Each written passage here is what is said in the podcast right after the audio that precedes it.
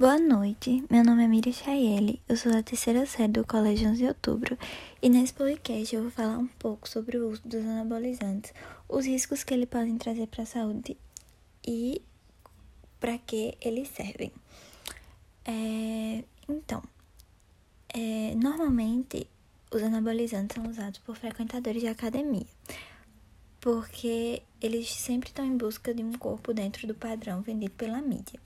Então, eles acabam investindo nos anabolizantes como uma forma rápida de aumentar os músculos. Mas o uso sem indicação médica pode trazer prejuízos graves para a saúde. Para iniciar, os anabolizantes também são conhecidos por esteroides anabólicos androgênicos. Eles são substâncias derivadas da testosterona e que podem ser indicados pelo médico no tratamento de câncer de mama ou hipogonadismo, que é uma doença em que os testículos não produzem ou produzem poucos hormônios sexuais. Os anabolizantes também estimulam a produção de novas fibras musculares, que promovem o ganho de massa muscular, e por isso eles são utilizados por praticantes de atividade física com o objetivo de aumentar a massa muscular ou para fins estéticos. Porém, o uso indevido do anabolizante pode trazer consequências para a saúde, como alterações cardíacas e o aumento do risco de doenças crônicas.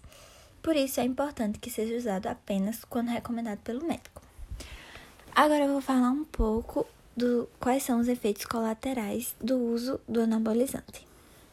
É, os principais são a mudança de humor e a euforia logo nos primeiros dias de utilização, o aumento das chances de câncer de próstata, o aumento das chances de doenças coronariana, é, alterações cardíacas, elevação da pressão arterial, calvície precoce, acne, retenção de líquidos hipotência e diminuição do desejo sexual e entre outros. E é isso. Obrigada.